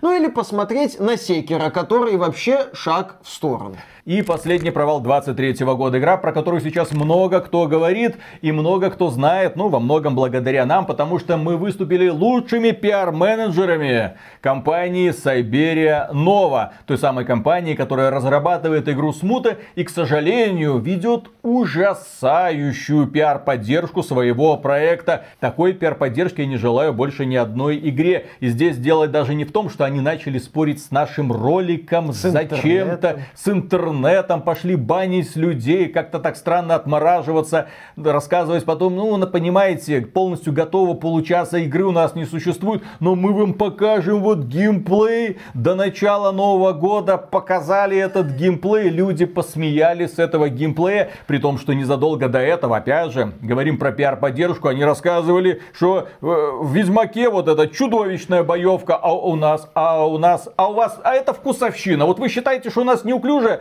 а вот эта вкусовщина вы считаете неправильно. Да, фейл пиара смута заключается в том, что игру продвигают странно, я бы сказал неудачно. Э, начали принимать предзаказы, при этом полноценные демонстрации игрового процесса так и не показали. Мы записали ролик, где выразили, как нам казалось, очевидные опасения по поводу этого проекта. Рассказывая о том, что да. никому нельзя верить, а здесь тем более нельзя верить, потому что нам игру не показали. Мы не знаем, что собой игра представляет. Мы не знаем, о чем она мы не знаем, как она играется. Тут еще запуск The Day Before случился, который только усилил позиции людей, которые говорят, что не надо никому верить. И да, разработчики смуты начали вести себя очень и очень специфически. Мы подробно об игровом процессе и о дневниках разработчиков поговорим в соответствующем подкасте. В принципе, ситуация со смутой это такой фейл 23 года, плавно переходящий в ожидаемый фейл 24 года. Релиз игры состоится 26 февраля. У нас есть две с небольшим минуты игрового процесса, аккуратненько нарезанного по несколько секунд и растянутого по ролику на 12 минут. В общем, подождем следующий выпуск дневников разработчиков, который будет посвящен вроде как боевой системе. Ну, нам остается только ждать, надеяться и не делать предзаказ. Ну, есть, э, конечно, вероятность того, что это просто ужасный маркетинг, ужасный пиар, что на самом деле игра великая, и что на самом деле она даже выглядит не так, что она прекрасно оптимизирована, хотя в роликах ну, был очень странный игровой процесс, такое ощущение, что записывали или с очень слабой видеокарты, не 3080, которая, блин, рекомендуется, 3080, рекомендованная видеокарта для смута. У каждого из вас стоит 3080 или аналог? Интересно было бы узнать. Аналог 3080 это, если что, 4070. И, возможно, нам показывают неудачные куски геймплея как раз для того, чтобы снизить градус ожиданий. То есть нам специально показывают со всех сторон неуклюжую игру, чтобы на релизе все увидели и охренели. Таким, вот ничего себе, вот это разработчики смуты молодцы. Вот у них все идеально, блин, а вот в трейлерах, а они хотели запутать. Обманули да, ожидания. Да, да. Они вот это, да, через обман ожиданий. Обман ожиданий наоборот. Все думали, что игра провалится, а на самом деле этот хит. Есть такая вероятность. Есть также вероятность, что внезапно внезапно молекулы в этой комнате соединятся вместе и перед нами появится обнаженное аниме вайфу. А, что-то не появилось. Ну ладно. Или молекулы соединятся таким образом, что Виталику наконец-то выпадет топаз в Ханкае Старейл. Этому не бывать. Ну да, скорее молекулы соединятся так, что Виталику выпадет еще 20 даньхэнев, хотя он удалит Ханкай со смартфона. Скорее молекулы объединятся в мастер-диск игры Смуты, которая окажется идеальной игрой. Но, как говорил персонаж одного мультфильма, просто верить. Этого вполне достаточно. Да, этот мультфильм, кстати, отличается отличался очень и очень высоким качеством проработки всех аспектов. Поэтому с нетерпением ждем смуту и без шуток надеемся, что это будет хорошая игра. Беда только в том, что я не припомню ни одной хорошей игры, игровой процесс которой так бы тщательно скрывали до релиза. Ну, потому что а, Hi-Fi Rush. Вот. Давайте поверим период перед э, православным Рождеством, это такое время чудес еще. Давайте в это время поверим в такое вот чудо, что смута это как бы российский хай-фай раш. Такая вот темная лошадка, которая выбежит и всех приятно удивит. Я верю, а ты? И на этом, дорогие друзья, у нас на сегодня все. Огромное спасибо за внимание. Подписывайтесь на этот канал. Ну и также напоминаем, что у нас есть спонсорство. За спонсорство мы говорим премега супер громаднейшее спасибо. И дальше, как обычно, продолжаем работать. А спонсором можно стать через Boosty, э, Sponsr или напрямую через ютубчик. Все ссылочки в описании. Да? А мы пошли работать дальше, потому что новогодние праздники не повод для отдыха. Да. Что происходит? Что такое зверь? Чем ты ее соблазнил? Чем ты ее накормил? Фу, Или она в тебе внезапно брата увидела, блин? Фу, такой. Как, как свои уши надел, так кошка места себе не находит. А потом решила, что все. У тебя там валерьянка, что ли, в ушах? Конечно. Что она с ума по тебе сходит? Ну. Жопу тебе подставляет. Ты знаешь, что бывает, когда дама тебе подставляет жопу? Догадываюсь. Ну, что-то говорит она, Миша. Я слышала про твои многочисленные таланты. Да. Самуся. Говорят, ты любишь бургеры? Ага. Давай. Да, отведай, вкуси-ка этого. Господи, взрослый человек, почти 40 лет, выглядишь как малолетний дол... Что такое? Что ты душный дед какой Блин, мы серьезные темы сегодня Да, серьезные темы духота вот эта. Виталий, Друзья, ты? если вы поддерживаете это, так сказать, лук, ну, можете проставить лайк под этим видео. Можете написать комментарий, как вы поддерживаете Мишу, Но... Ну. как вы рады, что Но... вы ну. желаете ему всему лучшего. Ну, чтобы кукуха его окончательно не съела. А то в следующий раз, я не знаю даже в чем он появится. В ростовом костюме лягушонка. Конечно. Просто прикола да. ради. Потому что мы что там, а, ну, да, мы же все еще мечтаем услышать от э, Миши мнение по поводу Baldur's Gate 3. Ну, меч, он мечтать мечтает, не вредно. Мечтайте дальше. Да. Мечтать не вредно. Вот, кстати, первого числа ну, естественно, проснулись такие, думают, да. так, надо похавать, ну и пошли в город. Ну и как обычно, люди, где вы? Угу. Ау, никого нет, все, пустой город. Но стоит тебе только подойти к любому заведению, все битком. Вы заказывали, вы заказывали, вы заказывали, вы бронировали, не бронировал. Тогда пройдите, пожалуйста, на выход, извините, и с Новым годом. Да. Ёлы пал. Кри- добрым, кризис добрым в стране. Утром. Ну, в какое-нибудь популярное время попасть в сколько-нибудь серьезное заведение без брони нереально в Минске. Поэтому кое- кое-как нашел одно местечко, где борщика похлебал и поехал домой. Вот, готовиться к этому выпуску. И тут приходит это. Я-то думал, рубашечка, там все, уже Новый год, можно ну, уже было прийти год, в себя. Ну, Виталий, главное, кто из нас двоих пил, получается. Ну. Какое новогоднее настроение? Чё ты это Я самое? не верю в искренние вот такие вот выходки со стороны трезвых людей. Что ты веселым надо быть, ну. Дед какой-то скучный, блин. А, ну ладно. Ты где духотой уже запасся, блин, Новый год только наступил. Еще раз, друзья, в комментариях давайте выведем, выведем этого хипстера на чистую воду. Или как это у вас называется? Веселье это называется, блин. Ладно, начинаем. Поехали. Раз, два, три.